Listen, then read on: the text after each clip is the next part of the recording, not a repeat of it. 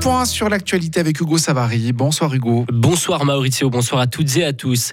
Les 3,7 millions de francs n'étaient pas du sponsoring. Le tribunal fédéral a tranché en faveur du fisc fribourgeois dans son procès face à Christian Constantin. Nous vous révélions cette affaire il y a une année. Une entreprise détenue par le Valaisan avait fait passer 3,7 millions de francs donc en tant que frais de sponsoring. L'argent avait servi à payer différents frais comme des repas pour le FC Sion mais aussi des frais liés à l'avion de Christian Constantin. La somme que l'entreprise devra payer au canton de Fribourg n'est pas encore connue. La BNS a perdu plusieurs milliards en 2022. La Banque nationale suisse s'apprête à publier lundi prochain les chiffres. Et selon les prévisionnistes de l'UBS, il s'agit de 137 milliards de francs. Et malgré un, léger bénéfice durant le dernier trimestre de 2022, il sera impossible de combler le trou de plus de 140 milliards creusés sur les neuf premiers mois de l'année.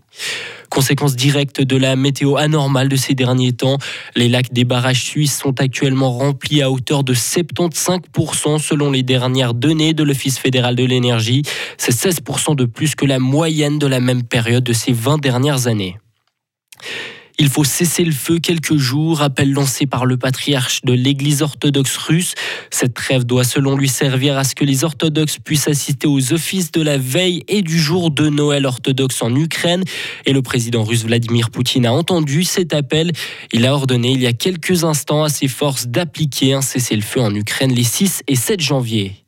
L'Iran a annoncé la fermeture du plus ancien et plus important centre d'études français dans le pays. Il s'agit d'une riposte à la publication par Charlie Hebdo de caricatures jugées insultantes pour le guide suprême Ali Khamenei. Pour l'heure, le ministre français des Affaires étrangères n'a reçu aucune information officielle sur ces annonces. Les autorités iraniennes avaient prévenu la France qu'elle prendrait des mesures après la publication satirique hier. Plusieurs ONG internationales, dont Médecins sans frontières, ont dénoncé le gouvernement italien d'extrême droite. Un nouveau décret sur les sauvetages en mer est entré en vigueur il y a quelques jours en Italie. Il pourrait conduire à de nouveaux naufrages de migrants en Méditerranée, d'après ces ONG. Le texte exige que chaque navire se rende vers un port après chaque opération. Cela réduira les capacités de sauvetage des bateaux qui enchaînent plusieurs sauvetages d'affilée. En sport, à présent, les températures élevées ont une nouvelle fois chamboulé la Coupe du Monde de ski. Le deuxième slalom dame à Zagreb a été annulé. Il fait 10 degrés de trop dans la capitale croate et un vent violent souffle. L'américaine Michaela Schifrin devra donc patienter encore avant d'avoir la possibilité d'égaler le record de 82 victoires en Coupe du Monde. Et en biathlon, cette fois-ci, les Suisses ont réalisé un beau tir groupé dans le sprint de, Pokljuka en Slovénie. Quatre d'entre elles ont terminé dans le top 20. La meilleure était Aïta Gasparine à la 12e place.